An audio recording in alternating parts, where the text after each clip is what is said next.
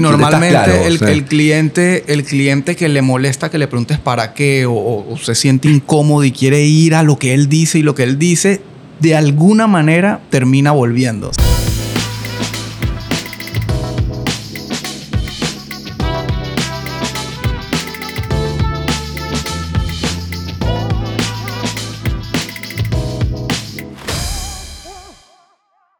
Nuevo episodio hablando aquí con mi amigo pandémico. Yo, yo creo que es pandémico porque nos conocimos virtualmente, eh, hablando un poco de los temas que nos gustan, viendo casi al uno, casi al otro y cómo podíamos colaborar.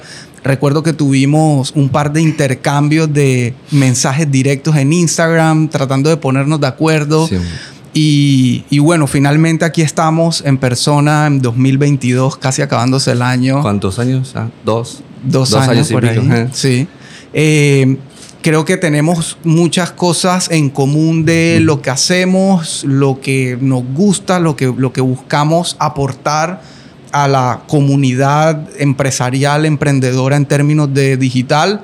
Pero bueno, Diego Paolucci conmigo aquí, eh, argentino, Sí, Yo pregunto así porque a veces me dicen, no, uruguayo, ¿qué pasa? nah, con Uruguay tenemos la mejor, pero sí, sí, sí, argentino. Cuéntanos un poco de ti, qué haces, cómo llegaste a lo que haces hoy, cómo llegaste a Panamá. Oh. Cada uno tiene su historia, yo también. Arranquemos por ahí. Es buena, sí. sí, sí, llegué a Panamá en el 2013. Eh, me fui a Argentina en el 2010. Eh, en ese momento mi ex mujer aplica una posición en Holanda y nos fuimos a vivir a Holanda. Estuvimos allá casi cuatro años. Este, voy con los mundiales, porque me fui, en pleno mundial 2010, allá de Argentina, y vivimos casi, sí, casi cuatro años en Holanda y después la trasladaron para acá, para Panamá. Yo en ese momento estaba trabajando, o sea, siempre en corporación. En, Argentina estaba, estaba en IBM, después de IBM fui como, como Product Developer en, en, Mastercard. En realidad es en First Data, que es la licencia que tiene Mastercard en, Argentina. Y bueno, seguí, dije, bueno, mi carrera, también mi background es de marketing, estudié licenciatura de marketing en, una universidad en Argentina y cuando llegué acá dije, wow, qué bueno, o sea, vuelvo a lo mío porque en Holanda costó, no te voy a negar, costó, terminé trabajando en, en Merck, en el laboratorio, sí, buenísimo, llegué a donde pude con, en Customer Service pero era muy complicado, tipo perfil mío de marketing y demás, era bastante complicado, y más en Holanda porque necesitas cinco idiomas. estaba bueno, pero no tan bueno. y cuando llegué acá dije, bueno, listo, eh, se me abrió un espectro. En ese momento, y ahí empieza lo lindo, y me parece que te pasó a vos lo mismo, unos amigos de la universidad empiezan a montar un negocio ya de como de desarrollo y montaron un negocio llamado Renta Tablets. Okay. El, nombre estaba tremendo, lo que hacían en desarrollos nativos en iPads, alquilaban los iPads y eran para check-ins de eventos, o sea, llegaba, lo que ahora lo tenés en mil aplicaciones, en SaaS, bueno, en ese momento era un mix, no eran nativos en, en iPad. Entonces alquilaban los iPads, que un iPad en Argentina costaba un ojo de la cara, y cuando vengo para acá digo, o sea, yo me empecé a meter mucho, Holanda la verdad que es una cuna a nivel development muy, muy grande. O sea, tiene un lag de creatividad, pero tienen, o sea, a nivel desarrollo están, o sea, literalmente a otro nivel. Eh, o toda la parte, vamos a decir, de, Europa del, del, Este también es muy fácil, o sea, muy, muy desarrollada. Y cuando dije, bueno, me empecé a meter en el mundo digital, me empecé a meter en el mundo digital, eh, no, me, estoy acordando que, o sea, también yo tenía un emprendimiento chiquitito en Argentina que se llamaba Emprender Soluciones, que era una página en Flash que había hecho con unos amigos.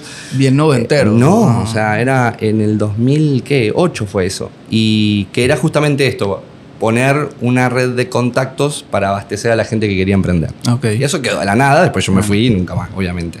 Creo que tengo más ideas no realizadas o, o muertas que, a todos nos pasa. Pero todos que estamos el, el círculo de la vida, la verdad que no, bueno, yo por eso te seguía a vos porque digo este este pibe viene de toda la parte corporativa espectacular, ahí te contacté y yo dije, eh, es el que habla de e-commerce bien. O sea, yo nunca fui un gurú en e-commerce, pero sabía de oído mucho y bueno, y venía también de, de, Europa. Y entre paréntesis, ¿no? Y bueno, nada, ahí agarré y cuando llego acá digo, bueno, ¿qué hago? O sea, había un, montón de corporaciones, digo, vuelvo a marketing. Y cuando empiezo a, buscar, mi amigo me dice, ¿por qué no desarrollamos? Empezamos a vender algo allá. Y digo, dale, yo te, voy yo te empiezo a vender. No tenía nada en ese momento. Tenía a Teo, mi hijo más grande, en ese momento era el primero.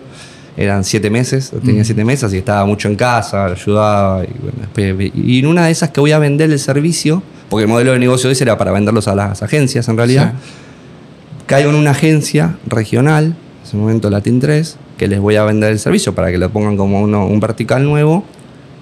Y estaban buscando un business developer. Ok. Eh, los dueños son argentinos. Eh, en ese momento una agencia muy grande, competía con, con agencias digitales grandes. O sea, eh, tenían headquarters en la Florida, en, en Miami.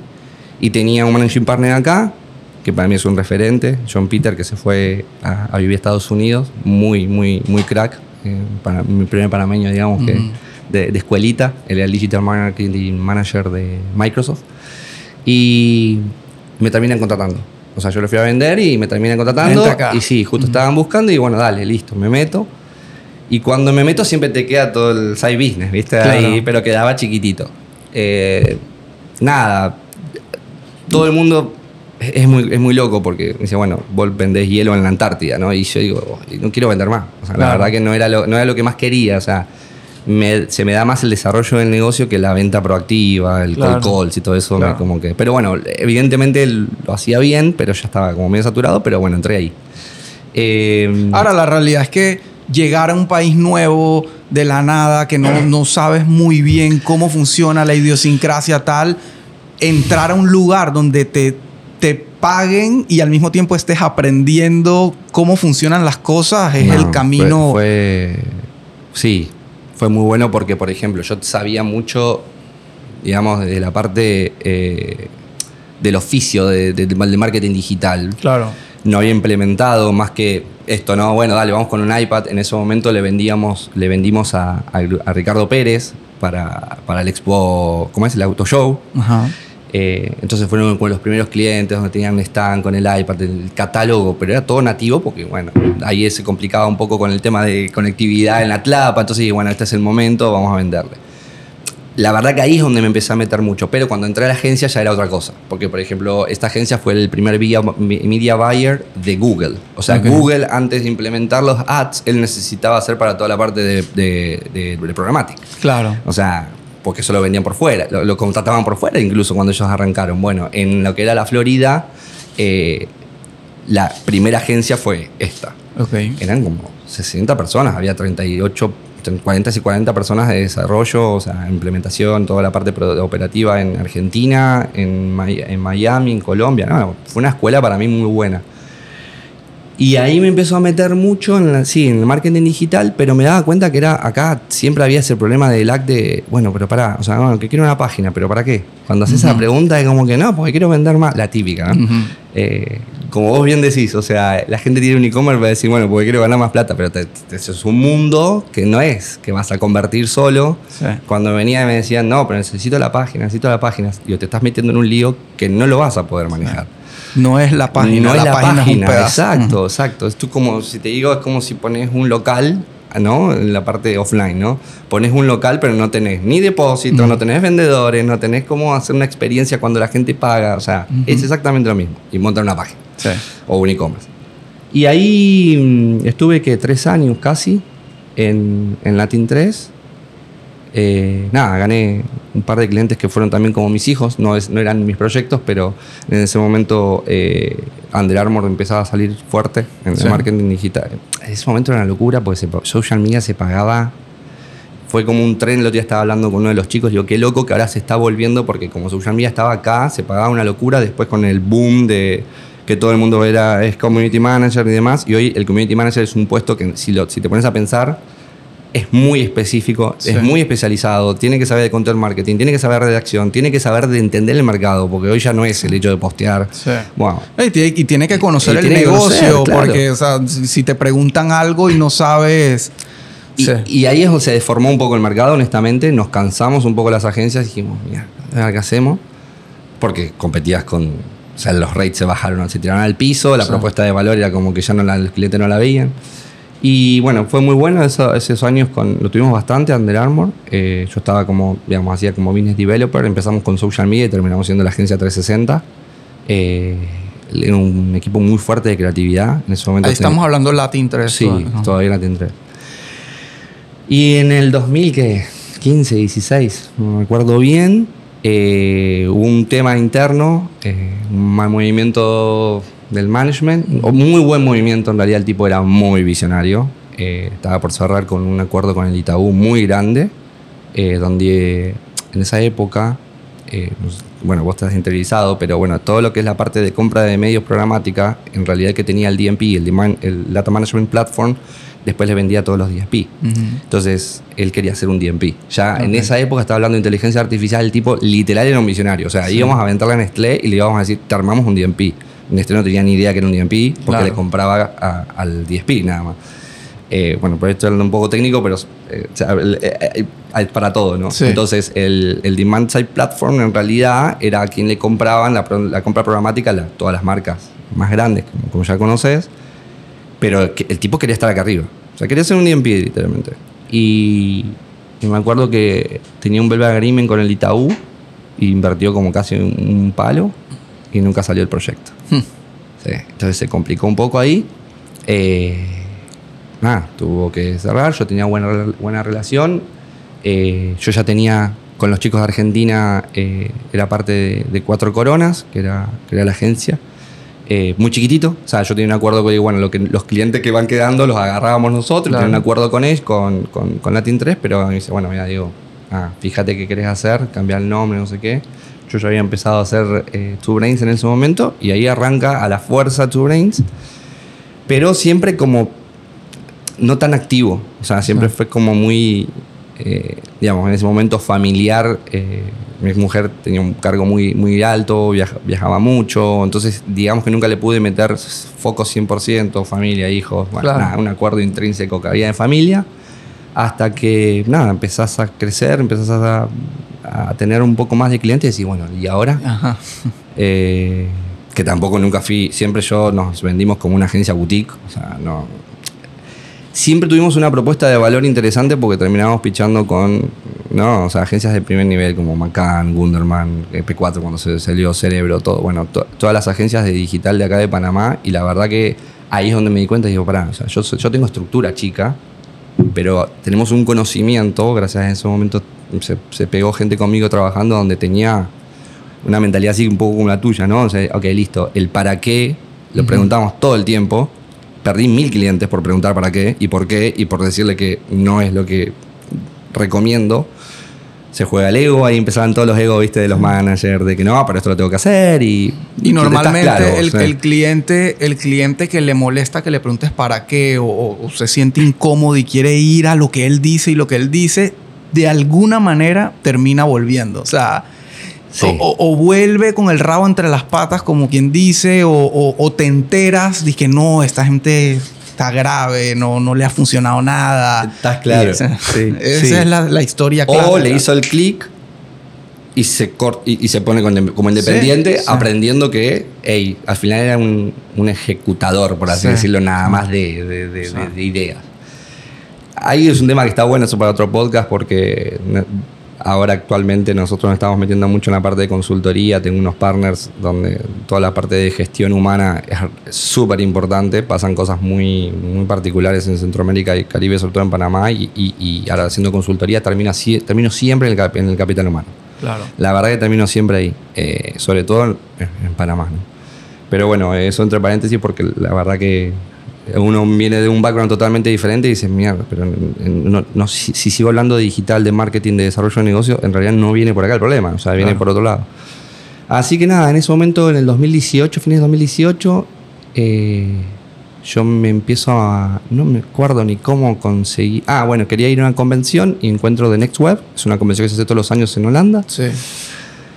Y digo, bueno, quería algo nuevo, probar, qué sé yo, y me voy. Me voy a, eh, a Holanda. Aparte iba a visitar a, la gente que yo me he hecho amigo allá. Claro. Cuando voy, en 2019 me parece. No, en el 2018, perdón. Y cuando voy, me explota la cabeza porque uno de los venues, eh, había muchos ya, bueno, veo muchos founders, veo ya todas las partes de los, los CMO de, de empresas eh, de enterprise, pero la mayoría eran startups, o sea, exponiendo.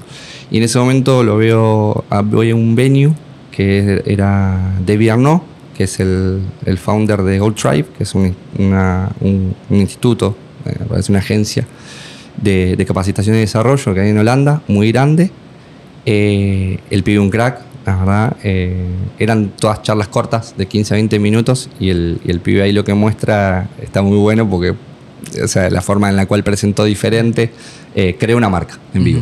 Agarró con cuatro tools, eh, ¿viste? Lo- eh, era Locua, hizo un logo, hizo eh, el diseño de la página, hizo una landing page, le conectó ahí todo en vivo, puso un timer y la gente la verdad que como quedó loca porque dijo, esta mierda, ¿qué es? Ah. Y, y dijo, bueno, esto es Grow Marketing o Grow Hacking. Entonces empecé a explicar el concepto, ellos estaban capacitando en eso y los tipos se metieron a investigar, pero a un nivel, bueno, síganlo porque yo sigo mucho a la, a la- a la agencia.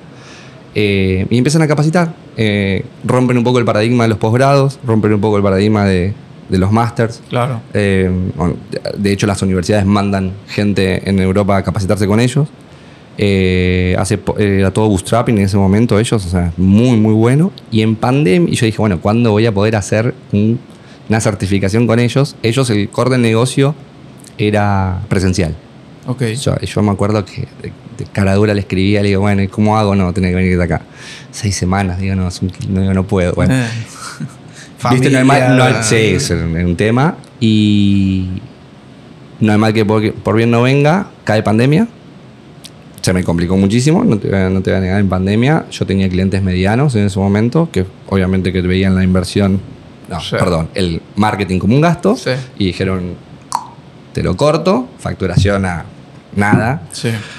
y ahí dije, ¿qué hago? ¿Mato la agencia? ¿Me voy a- ¿Espero que pase la pandemia y me voy a la corporación de vuelta? ¿O, o me meto más? Y ahí fue que nos, empecé a nos capacitamos, o sea, agarré los tres chicos que quedaron con- conmigo y los tres que quedaban en Argentina, eh, hicimos la certificación en inbound marketing con Hotspot y como se tuvo que adaptar GoTribe a online, salió online como loco porque si no, ¿qué hacía?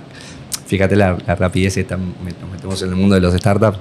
Creo que tardaron tres semanas en implementar un curso, o sea, los seis, seis certificaciones de Grow Marketing, UX UI, eh, Digital Marketing Strategy, bueno, otros cursos que tenían ellos de entre 6 y 12 semanas. Y lo largaron. Lo largaron y ahí fue cuando dije, está la mía, y lo hice. Y ahí me empecé a meter mucho, o sea, yo no, yo no tengo background de, de coding, lamentablemente. O sea, esa parte, digamos, dentro del lo grow marketer que puedo llegar a ser es lo que no soy. Sí. Pero me empecé a dar cuenta toda la parte mu- mucho estratégica, toda la parte de CRO me empecé a meter mucho. eh, el, el, el por qué ya era como, antes de que me pregunten cualquier cosa o que me pidan cualquier cosa, era fundamental cuál era la propuesta de valor. O sea, la gente dice, otra vez Diego con tu... pro-". Es, que, es que para mí hoy fracasan las propuestas de valor y el, el, el- el, digamos, el de-risk de la idea. Claro. Entonces, si en esas dos cosas, o validarlas al menos, Sí. no, no te metas. O sea, no, no, es mi humilde consejo como, digamos, vamos a decir, dentro de los startups como early. Sí. y y ¿Qué- es complicado. O sea, Por Bueno, ahí ¿vos ¿cómo fue- te pasó? ¿Cómo hiciste? Sí, con Porque, o sea, Midhouse fue, fue me, me he identificado a lo largo de la historia con varias cosas porque, por ejemplo, en el caso de Midhouse, Midhouse nace porque yo estoy empezando e-commerce con Doit. Me empecé a obsesionar con Shopify. Entonces, obviamente, mientras hacía Doit, que era un proceso más largo, yo quería hacer algo ya, quería ejecutar algo ya. Eh, y estoy recién casado, empiezo a hacer asado en la casa. La única opción así cerca, medio buena, como de cortes un poco más, porque el tema de los cortes en Panamá ha ido madurando, 100%. pero al inicio tú ibas a hacer un asado con la carne del supermercado, o sea, la de la casa. Sí. Eh, y en ese entonces, entonces fui a un pretel, me acuerdo, ahí cerca de casa y eh, entonces ahí empiezo a ver picaña, tal, y le preguntaba al carnicero, ¿y esto cómo es? ¿Y esto cómo se hace? En fin, le hice un asado para mi suegro, mi, mi- la familia de mi esposa, buenísimo todo, pero cuando yo voy a ver, bueno, cuando vuelva a hacer esto, es otra vez una plata importante lo que hay que sacar, porque estamos hablando de carne muy... Como todo. Argentina era una locura para Sí. eso, pero bueno, sí. Entonces, da la casualidad que me entero que un amigo que no veía hace mucho tiempo estaba vendiendo cortes de carne, cortes así tipo argentinos, pero que venía de Nicaragua, de un, algo que el papá, el papá tenía un negocio de importación, que traía estos productos de Nicaragua al por mayor y él vendía a sus amigos por WhatsApp. Entonces le hago un primer pedido, me va bien con la carne, o sea, ya ahí validé el producto y le digo, se me ocurre la idea, le digo, ¿y por qué no llevamos eso que tú tienes hoy en WhatsApp a un siguiente nivel digital? Entonces tenemos la reunión, la primera reunión, eh, le digo, hey, tú quieres, inocentemente, le digo, ¿tú quieres ser mi proveedor o tú quieres ser mi socio? Porque yo voy a montar esto online. Entonces me dice, no, yo quiero ser tu socio, me gusta la idea, hagámoslo tal. Bueno, ahí la historia arranca, pero el hecho de validación, que era lo que quería llegar, es que una vez definimos, ok, vamos a hacerlo, le, les digo, hagamos una encuesta, aunque sea hagamos una encuesta a ver quién está dispuesto. O sea, ah. ya tú sabes que hay, tienes tu grupito selecto de gente que se atreve a pedirte por WhatsApp, pero es porque confían en ti, porque son tus amigos, te conocen a ti. Compra a la persona, eh, no el producto. Claro. Entonces le digo, hagamos una encuesta a nuestros conocidos y si levanté un Google Form con algunas preguntas de, ¿estarías dispuesto a comprar carnes online? O sea, un poco sin revelar tanto la idea, la genial idea, pero pero validando si de verdad había público para. Entonces recuerdo que alcanzamos a recibir, no sé, alrededor de 200 respuestas, una muestra bien, para, lo poco, para el mercado. y, y, la respuesta fue buenísima, o sea, fue como que sí, estoy dispuesto, sí, quiero comprar online, sí, tal, y dijimos, bueno, démosle. Y, y efectivamente así fue, o sea con una muy baja inversión de los tres. Obviamente, la inversión más grande, digamos que de alguna manera fue mi, know-how de yo sentarme en mi casa a, armar todo. La plataforma. Eh, lanzamos y fue un, un, cambio radical en lo que él podía facturar por WhatsApp a Obviamente el incremental del e-commerce. Entonces ahí validación clave y yo las veces que me han invitado a presentarle a emprendedores y este tipo de público es una de las cosas que siempre digo, validen su idea, no, no se arriesguen, o sea, está toda esta idea de lánzate, lánzate, pero la realidad es que eso así, lánzate, pero lánzate con algo de seguridad. Eh, eh, sí, sí, o sea, a ver, digo, es verdad, ¿no? como decimos nosotros, a seguro se lo llevaron preso, pero la realidad es que hoy para emprender un negocio vivimos, estamos en un momento donde es gratis, literal, eh, hacer un tier O sea, es como, y no solamente, o sea, bueno, dale, da con la encuesta, bueno, da con la encuesta. Da con, explica un poco el término de risk para, Claro, o sea, el, el de risk en, Sí, no sé por qué hablamos tanto en Spanglish, pero es básicamente esto, ¿no? Es. Todo, todo lanzamiento de una nueva idea tiene un riesgo. Cuando la empezás a mitigar, obviamente no va a ir a SEO, a no ser que termines con una idea que, te valide la idea justamente de decir, ok, tengo un nicho de mercado, hay un pain point y un, lo, que, lo que se llama el, shop to be done, digamos, decir, que el, el problema de, la, de que, descubriste es muy, muy, muy, muy grande, no necesitas entonces hacer validación. Lo que empiezas a hacer ahí es el product market fit, que empezás a decir, bueno, ¿cómo encaja mi, mi, mi producto mínimo viable, mi MVP, en, en esa gente que yo ya descubrí? Claro. Pasa en el cuánto, en 3%. Sí. Entonces, por eso tenemos que hacer el direct. O sea, decir, bueno, tengo que validar que mi idea tenga sentido. Y hoy, por ejemplo, cuando estamos.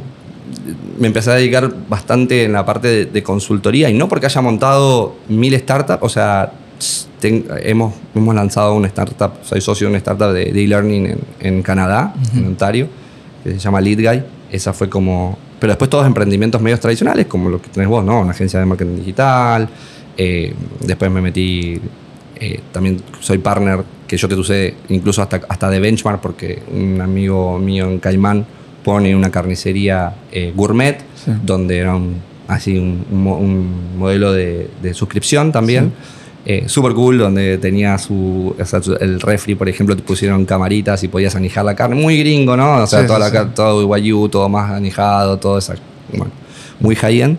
Y ahí yo dije, hey, qué bueno. Ahí me acuerdo que dije, mirá, salió un e-commerce. Digo, mirá, ¿por qué no miras esto? Validémoslo y de última lo montás así, pero de la suscripción solamente. No podías comprar online la carne, solamente podías comprar la, suscripción de los tres planes de, que había para, para que te llevara a tu casa la carne y la experiencia y todo ahí le desarrollamos la marca y todo. Entonces me empecé a meter de a poquito en otras cosas con, de startups. Y, bueno, la implementación de el go-to-market, digamos, eh, de Lead Guy. Lead Guy tenía un pain point muy fuerte eh, en Ontario.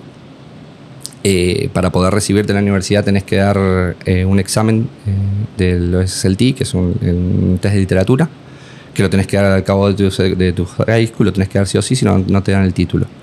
Y el chico este dijo, no hay una plataforma, son libros, solo tenés que estudiar, no hay nada, y desarrolla una aplicación, la digitaliza, muy fuerte toda la parte de los, de los, libros que había, los, los, mete ahí con un contenido espectacular. Eh, a nivel UX está muy bien hecha, pero ahí está. ¿Qué pasó? No validó la idea. O sea, la idea era tan fuerte que dijo, o sea, hay un, hay un nicho, o sea, hay un problema, hay un pain point de los, de los, de los chicos. Bueno, Fíjate cómo nos fuimos de ahí, que lo fuimos a vender porque el sistema educativo, bueno, no te he hecho el cuento el corto, pero en realidad está bueno porque eh, ahí empiezan los pivots, donde el tema de quitarse el ego de la persona que tiene la idea y si la persona, digo, estás dispuesto a que empieces con una verdulería, pero puede que termines vendiendo eh, partes de autos, ¿no? No, ¿cómo así? digo, o sea, es que para mí es eso una startup, o sea, literal.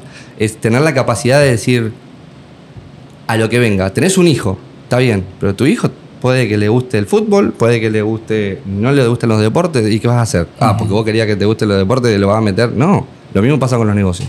Bueno, y, es lo primero que hablo a nivel muy intrapersonal, es decir, ¿estás preparado para que tu ego no te mate tu negocio?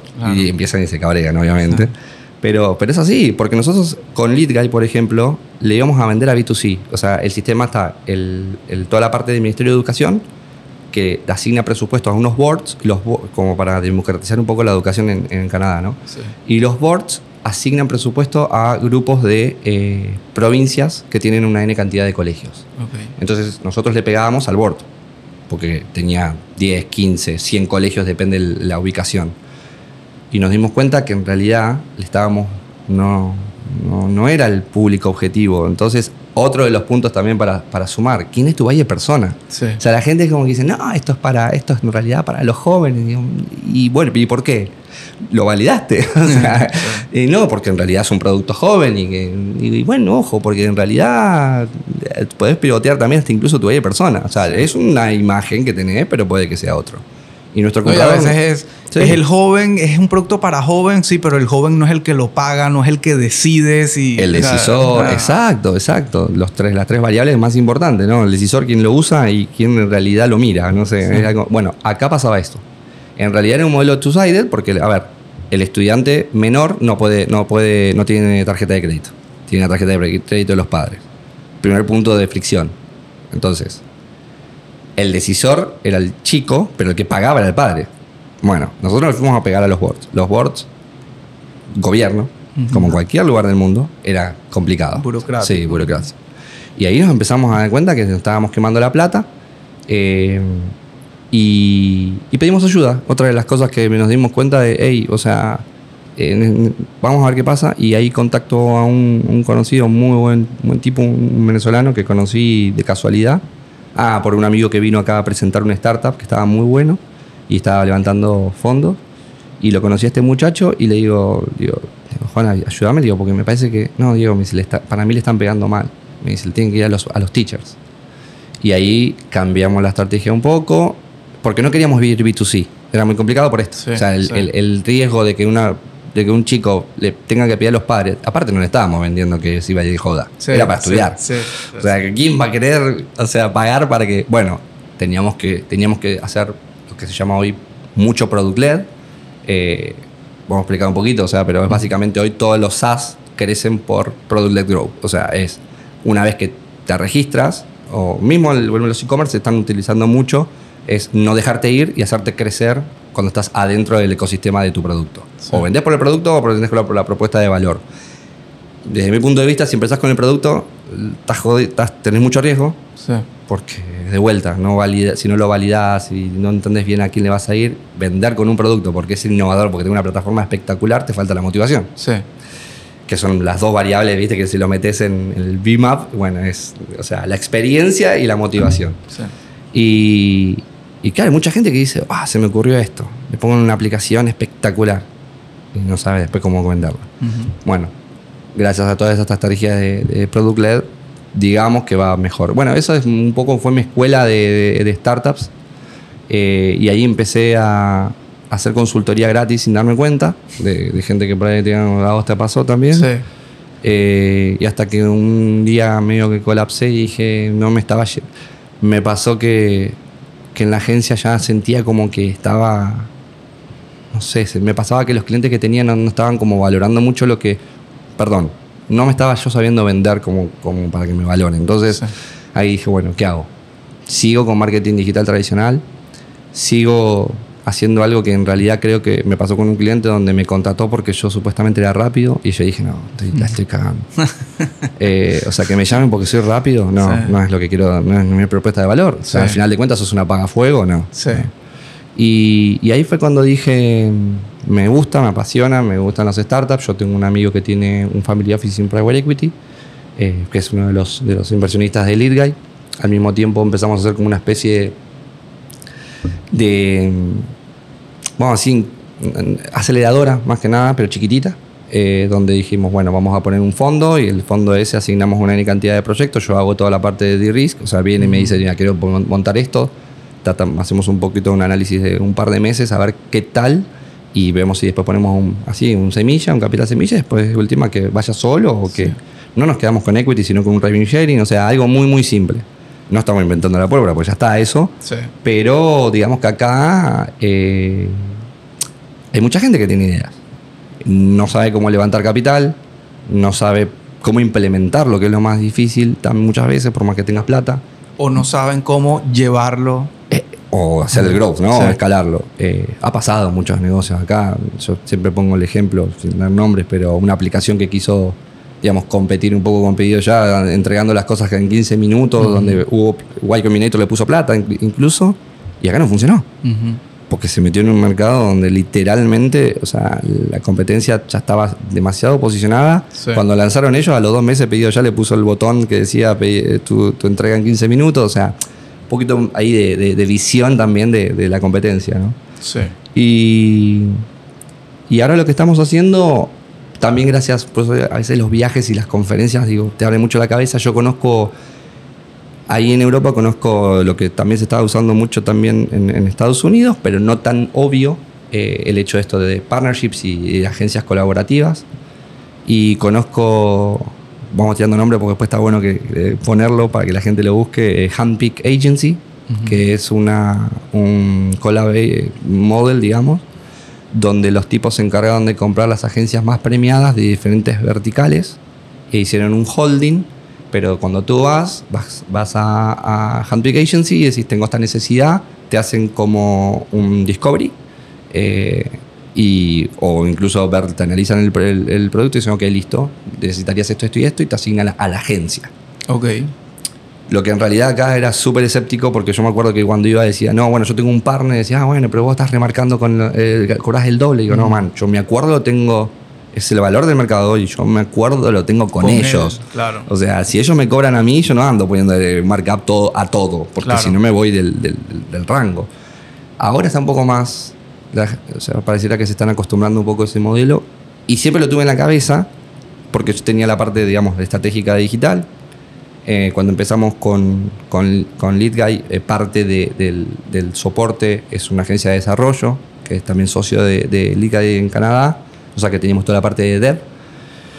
Teníamos la parte de, de que son tres chicos que son los que desarrollaron la, aplicación. Y dije, bueno, vamos, vamos por ahí, o sea, vamos a armar la, agencia colaborativa. Eh, y, qué, mejor propuesta de valor de que si tenés un problema en realidad te lo resuelva lo que antes era una célula de trabajo, bueno, hoy te lo asigna directamente eh, la agencia o, las agencias, ¿no? Eh, y tengo también como sustento, digamos que se usa mucho en Estados Unidos, en, Canadá, todo lo que es partnership mucho más marcado, ¿no?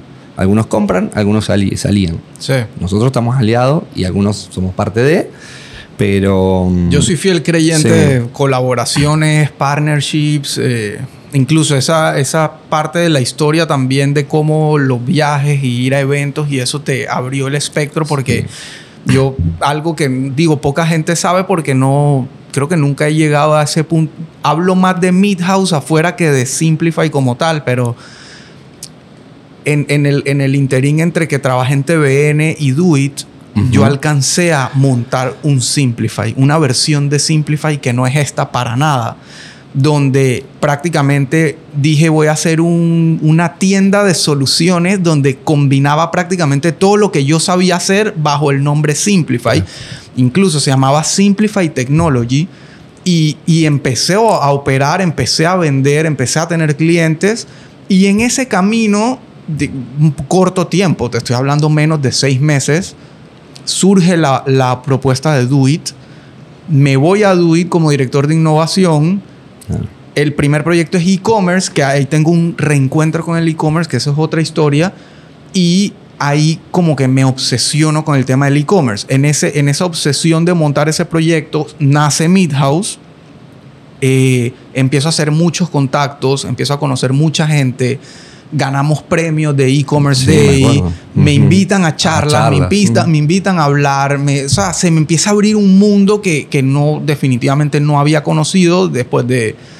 Pero en ese momento en la plataforma de e-commerce fuiste uno de los primeros, me parece, que pudo decir, ¿sabes qué? Voy con un vertical de retail, pero por otro lado. Sí, ¿sabes qué pasó? Que, que yo por la experiencia que había vivido en un trabajo previo montando e-commerce en una época donde era mucho más inmaduro todo, venía ya con, con, la idea de qué debía haber hecho en ese entonces. Entonces eso, eso lo traje, esa maletita de aprendizajes y estrellones, la traje a Duit y ahí obviamente digo, entras a una empresa robusta, con una estructura, con una mentalidad, porque una de las cosas, digo, el famoso tema de la transformación digital, transformación ah, digital, que creen que todo es las herramientas y realmente todo empieza por la cultura.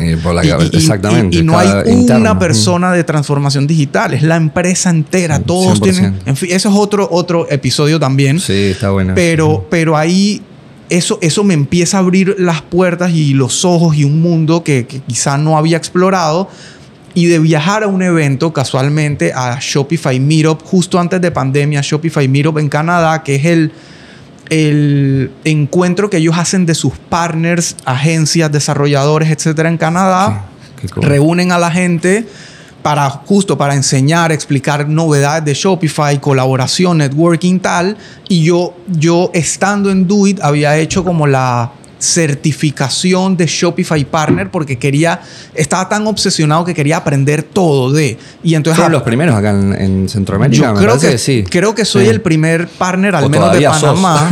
no, yo creo que ya hay, hay varios, pero porque, porque es algo abierto, o sea, es algo como que estudias, rindes un examen y de ahí empiezas a, a, producir tiendas y negocios. Te soporte. Claro, entonces eh, digo, ya yo tuve el privilegio de que me aprobaran hacer un Shopify Meetup en Panamá, que es el, es más, el evento de Shopify se llama Shopify Unite, perdón, creo que dije Meetup.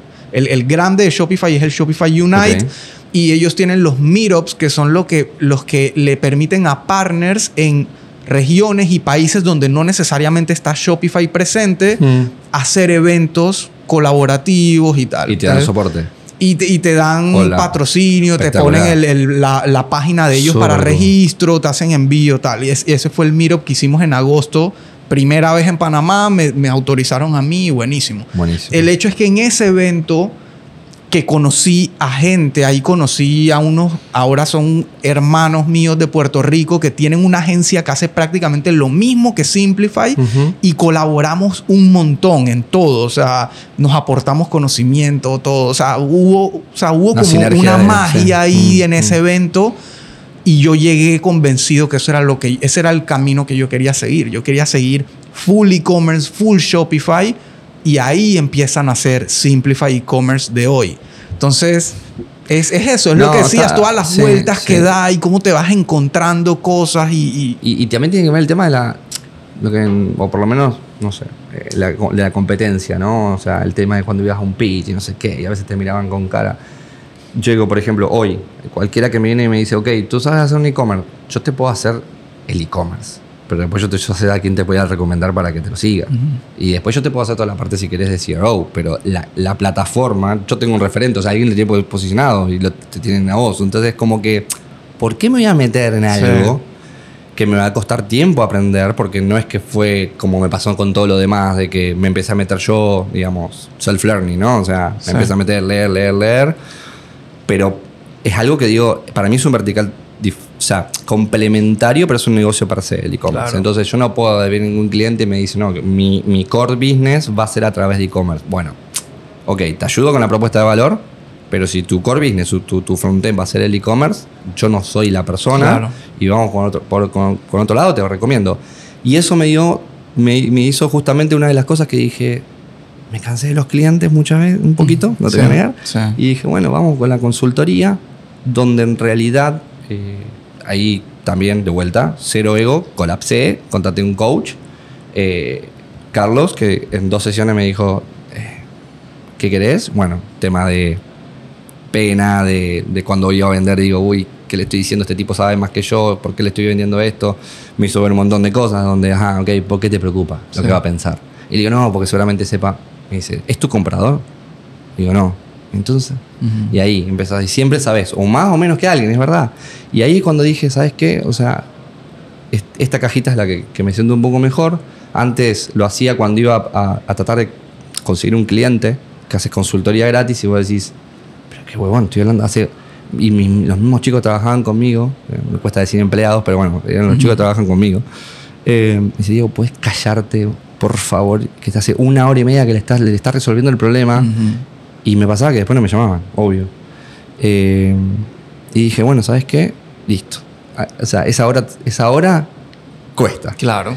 Y, y, y, cuando uno se hace pareciera balear, que es lo que te decía antes, que digo, este este cliente que me llamó porque eso era rápido, no porque era bueno, eh, dije, bueno, ahora cambio también la, mentalidad. Y a nivel ejecución, le pongo un abanico de, que yo creo que hay muy buenos proveedores en, Panamá, o depende, o sea, el negocio si es regional, lo que fuera, y lo, asigno, no, no, no tengo que andar, o sea, digamos, cero, cero ego, ¿no? Y la competencia también, de hecho creamos un grupo en Slack eh, un canal en Slack que se llama NEC, no existe competencia, con gente de Argentina, que es un conglomerado de agencias chicas, eh, que muchas han, crecido y, nos intercambiamos recursos. Hay recursos de freelancer que trabajan quizás para tres. Claro. Eh, entonces ya, pero ¿qué, ¿qué, hacemos? Ya sabemos que está dividido, ya sabemos los rates y lo contratamos. Y el, chico está in-house, entre comillas, mentira, para los tres. Claro. Y asignamos un backlog de, de tareas. Eh, de hecho, no voy a nombrar, pero hasta incluso hemos perdido pitch porque me, preguntaron si tenía N cantidad de clientes, eh, perdón, de empleados in-house o subcontratados. Y yo digo, decime qué agencia hoy trabaja 100% in-house. Tengo una pregunta media rara, ¿viste? Y no, y aparte en qué te suma, qué te resta, o sea, si te estoy dando una el management es justamente lo que importa, claro, exacto. Bueno, está cambiando todo, o sea, yo siento que está cambiando todo, quizás no tanto, eh, venimos un poquito nosotros más acelerados, quizás, no, no quiero ser arrogante, pero el emprendedor está como un poquito más acelerado de saber que digo, hey, yo voy a contratar un freelancer y los enterprise por ahí están como más todavía modelo tradicional. Eh, no sé si te pasa cuando estás desde Simplify, o sea, como para dar el servicio, pero siento como que a veces te miran así como... Y hay gente que no, hay gente que no le importa, le importa que le resuelvas, no importa cómo, y, va. Sí, yo creo que hay mucho, especialmente Panamá, por el tamaño y todo. Tú sabes que Panamá es un país de quién conoce a quién, y, este has oído hablar de él, y a este lo vi en tal. Entonces, digo, eso, eso ha sido parte de por accidente y porque me, la verdad me mm. gusta, me siento cómodo cuando me invitan a dar charlas, a paneles y eso. Es muy bueno. Eh, me gusta y eso es lo que me ha ayudado de cierta manera a que independientemente si sea una oficina grande, pequeña, etcétera, que la razón por la cual terminé abriendo, yo, yo mientras la gente estaba cerrando oficinas en pandemia, yo abrí oficina porque la agencia arrancó en mi casa. Hmm. Primero me estaba volviendo loco ahí todo el día. Y dos, empecé a recibir leads y clientes de un cierto nivel con el que me sentía incómodo decir, no, yo estoy aquí en mi casa y mi gente está regada por ahí, que ahora hoy es normal. Tienes razón. Pero, pero en ese momento fue como que yo, sé, yo, te, yo me sentía que necesitaba eso. Entonces dimos ese paso. Pero hoy por hoy te diría que en efecto es la minoría y también porque me he mantenido muy boutique. Yo no estoy mm. aspirando a ser el proveedor de megacorporaciones. O sea, si la megacorporación tiene una necesidad específica de una boutique, aquí estoy. Pero yo decir, no, hola señor Enterprise, quiero, ser crecerte y quiero, quiero que sea yo y quiero que te no, como cliente. No, estoy.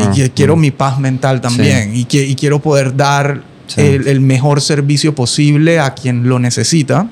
Entonces, va por esa línea. Creo que la gran mayoría de mis leads y mis clientes no están pensando en eh, qué tamaño de oficina y cuánta gente tienes adentro, sino qué has hecho, dime qué has hecho. Y a, mí me gusta hablar de la práctica, me gusta hablar de la experiencia y creo que va por ahí. Sí, de hecho, eh, estás hablando y, justo lo que haces es lo que nosotros también vendemos. Es decir, bueno, hiciste tu, propio valle persona, que a veces cuesta un montón. O sea, a mí, a mí lo que, o sea, lo que más me coachea mi, mi, coach es no te estás eh, haciendo tu propia consultoría. Y es complejo, o sea, es complejo porque, porque uno por ahí dice, bueno, terminás siempre dando o pensando que lo que necesita en todos los aspectos de la vida pasa lo mismo. Lo que necesita la otra persona es lo que en realidad vos pensás, pero nada que ver. Y ahí es donde decís, bueno, en los negocios, gracias a Dios, tenés la oportunidad que te da revancha y decís, ok, listo, vamos a ver exactamente y empezás a indagar y, que, va, que va muy de la mano con tu mundo de CRO, de, Conversion Rate Optimization, porque a mí me pasa que muchas empresas y el famoso para qué, ¿no? Vienen y, te dicen, no, yo quiero que la página sea así y haga esto y tal. ¿Para qué? O sea, tu, cliente, tu cliente necesita eso o es algo que tú crees que necesitas. O también vienen con paradigmas y restricciones y cosas a lo interno que en vez de buscar cómo hacerlo transparente al usuario, quieren ponérselo al usuario, como que no, aquí el proceso es así, así, y mi usuario tiene que ver que el paso 1, paso 2 y paso 3 es así. Es como que no, no, no, no, es al revés. es al revés. Dale, lo más sencillo posible al cliente y enrédate tú acá o, mira cómo simplificas a lo interno. 100%, 100%. Y, y por ejemplo, ¿no? El tema, eh, el tema del e-commerce, que pasa mucho, mucho eso. Eh, tenés un, un ecosistema 360 alrededor del e-commerce que si no lo saben vos como, como, bueno, es tu perfil, ¿no?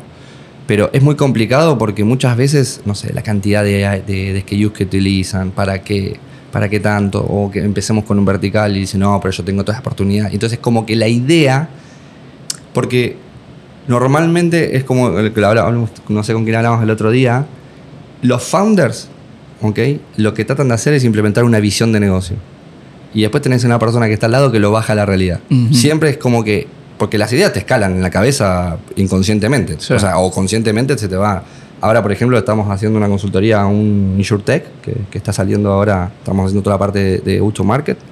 La idea de visión que tiene es espectacular, pero tiene que pasar por un montón de comer, ya sabes, o sea, donde en realidad eso es lo que la mata. Sí. Entonces decir, pero para, ¿qué eres un e-commerce? Ok, listo, vamos a hacer los, los stages tampoco, también, me imagino. Entonces, como que y, ahí empiezan los puntos de dolor, empiezan también el tema de eh, lo que no saben y a veces, hoy como vendo la, consultoría es, yo no te voy a estar quizás dando la idea innovadora. Lo único que hago, lo único que despierto, que hay una matriz hecha de hecho, es eh, lo que no sabes que no sabes. Claro. Que para eso contratas a un, a un, a un tercero. O sea, porque si me contratas por, por ejecutar algo que vos pensás que va a funcionar, no me contrates. O sea, hay una parte que no sabes que no sabes sí. que lo tenemos que trabajar en conjunto. Y, yo creo que esa, esa parte es clave en, nuestro mundo de proveedores de servicio, es que somos proveedores transparentes y honestos. Lo que muchas veces... Es verdad eso. A veces hablamos de juegan pero... contra, claro. sí, exacto. pero, pero mira, al final del día, como yo lo veo y te lo decía ahorita, paz mental para uno y, mm. y no hacerle botar la plata a la persona, porque en efecto, te vienen con una idea, te dicen, te pago tu hora tal, te sientas y tú terminas mostrándole que su idea no, va. y, ya, y se acabó el cliente. O sea, cobraste tu hora y él se Cuando fue uno con le puede decir, eh, uy, bueno, dale, vamos a esta, esta probemos esto. que, ahí está el vendedor de humo, que yo, es, ese es para mí lo peor que puede existir en el mercado, lastimosamente. Y de cierta manera, quizá a veces son necesarios para que proveedores como nosotros podamos. Sí, es verdad. Pero, pero, o sea, agarrar una persona y venderle la idea de que su idea, por más que se vea que no va para ningún lado, es lo mejor y sí, invierte ya y montemos esto. para que después se estrelle, o sea, yo no, no, no lo concibo. Y, y, también lo que muchas veces termino, o sea, a veces es como que termina una discusión donde en realidad, ok, te tenés que hacer un paso, un paso hacia atrás, o no hacia atrás, pero un paso al costado para que diga, bueno, mira, consulta lo mismo. O sea, anda, o sea, en, definitiva somos como médicos, ¿no? O sea, la verdad que tenés que confiar un poco y si no confías y te hace un poco de ruido, bueno, hay otras opciones. Anda a ver otros que te dicen. Digo, es la única manera que si, sentí, si siente, eh, hablando ya de la gente que nos viene hacia nosotros, ¿no? Cierta desconfianza. Y aparte, nos, a mí que me pasa que, bueno, también lo tuve que, cambiar. Que claro, eh, los argentinos hablamos fuerte, ¿no? Dicen, no, porque ustedes mm. están cabreados todo el tiempo. Mm. No, o sea, en realidad somos un poquito más pasionales de la manera de hablar, pero no es que te estoy como, viste, castigando y puteando y es una cagada. No. Mm muchas veces lo que me pasa, por ejemplo, con este chico que nos, reímos mucho, y digo, yo más que coach, más que, más que trabajo de consultoría, le estoy haciendo, digamos, de, psicólogo. Claro. Porque sabe muchísimo del rubro. Está buenísima la idea, pero eh, hay una parte que justamente la que no, no sabía que no sabía, lo hace como medio como frustrar. Sí. Pero en realidad no. O sea, entonces ahí vienen todos los temas ya más psicológicos humanos de, los negocios donde, eh, o sea, no te frustres porque si no te empezás a desenfocar, eh, viste, gastas más plata. Que, que el buen founder te termina agradeciendo eso, obviamente. Así que yo, yo creo que eso al final del día también es parte de la propuesta de valor de uno como proveedor, consultor, es, ser transparente, ser directo, hablar claro. Por más que muchas veces no le guste al cliente, al final del día lo estás de cierta manera salvando del fracaso. y exacto. Lo bueno que muchas veces por ahí siendo empleado es muy complejo enfrentar a un jefe y me pasa acá que yo nosotros cuando tratamos mucho con los gerentes de marketing que te debe pasar o los CMO y demás siempre tienen a alguien más arriba que depende de la jerarquía te cuesta mucho llegar. Entonces es muy complicado porque se siente en el medio. Creo que lo bueno que tenemos digamos, en el perfil de consultoría, es decir, deja, o sea, nosotros nos ponemos sin ego, ¿no? O sea, dale, déjame tener en contacto y de última peleo yo. Sí. Que es con el dueño. Sí. Porque hay muchos negocios familiares, y vos lo sabes acá, que son muy grandes, donde, y bueno, te tenés que poner y decir, ok, listo. Un recurso es bueno, un recurso es malo, pero en el fondo yo creo que, que, te terminan sí agradeciendo, aunque no te lo digan, por también, y solo que todo el tiempo hablamos de ego, pero lo que me di cuenta es eso, o sea, de, de las consultorías que estamos haciendo ahora, honestamente hablo 40% del negocio y todo el 60% después tiene que ver de, ok, o sea, eh, no porque lo quiero hacer, no porque en realidad yo lo... Porque yo ya me di cuenta que mis negocios, o sea, que te hayan funcionado tus negocios anteriores, no quiere decir que todos te pueden funcionar. O sea, que yo monte una agencia de marketing digital no quiere decir que ahora voy a, haga una agencia de, como Simplify o como de e-commerce y me vaya a funcionar. muy lejos de la realidad. Eh, pero sí, la, la verdad que, que se tocan muchos aspectos humanos y ahí es donde por ahí nosotros tratamos de dar un poco más el servicio. Claro. Eh, y sobre todo el, founder, no sé si para, ir cerrando, viste la, serie seguramente de, o sea, de playlist del fundador Buenísima, muy buena. Y si te, pensás, si te pones a pensar, tocan cosas súper, súper reales de, de, de, cómo me, gustó que la hayan hecho de cada perspectiva, de cada. Espectacular. Buenísimo. Porque ahí está, ¿no? O sea, la idea estaba, pero si no fuese por todos los demás que frenaron cosas, que impulsaron cosas, que dijeron, no te voy a apoyar en esta, porque sos un huevón. Sí. Y, ahí formaron, formaron lo que formaron. O sea, lo que sí me llevé mucho es que, eh, digamos, la fuerza de, venta y cuando querés algo y impulsarlo y decir el tipo se iba con la computadora, digo, al final eso también es muy valorable. Pero de vuelta, si no tenés alrededor gente que te apoye y demás, eh, eh, está complicado. Por eso yo solo como consultor también muchas veces lo que te decía, o sea, termino dándome cuenta que o sea, me contrataron por una cosa y siento que estoy estafando porque en realidad va a tener que ir por otra. Mm. Y voy a decir, pero bueno, entonces, pará, te, contraté por esto para que me hagas un plan de marketing y una expansión y me estás diciendo que en realidad tengo un problema con mis empleados. Y bueno, o sea, fíjate, pero es así. O sea, no queda otra. Total, y, y yo, sí, para ir cerrando, yo creo que al final del día es ese servicio, esa propuesta de valor que tú ofreces de, y, me pongo en me pongo en perspectiva yo como proveedor de un servicio bien específico que es la parte de desarrollar el e-commerce como mm, tal y mm. luego la parte de marketing para el e-commerce. esos son los dos servicios, los dos productos que yo quiero dar, en los que me quiero enfocar, en los que me siento cómodo, en los que siento que aporto el mayor valor, pero lastimosamente empresas de todos los tamaños, desde emprendedores hasta megacorporaciones, antes de que vinieras estaban una llamada con una empresa muy grande que por primera vez quiere entrar e-commerce, entonces están llenos de dudas y preguntas y tal, donde yo digo, ojalá todos los clientes que me llegaran a mí ya para desarrollar pudieran pasar antes por algo como lo que tú haces. O sea, alguien que ya los haya cuestionado, alguien que ya les haya hecho ver qué está bien y qué está mal, que les haya hecho ver las necesidades que tienen antes de dar ese paso, para que cuando lleguen a la parte de e-commerce, porque digo, yo dentro de mi propuesta valor hago consultoría para el e-commerce. Claro. principio sí lo haces. Y en, pero en efecto los hago ver cosas que muchas veces no tienen que ver con lo que yo hago, pero son importantes que las noten. Eh, y, a mí me gustaría poder pasar de una vez a la acción de montar. Y para que eso pase, tienen que venir con una claridad de qué van a hacer, cómo lo van a hacer, porque al final del día no es solo la página web, es, es todo, es el todo del negocio como tal. Eh, está, estás, bien claro y me pasó desde el otro lado, donde digo, qué trabajo para nosotros las agencias antes de dar consultoría, ¿no?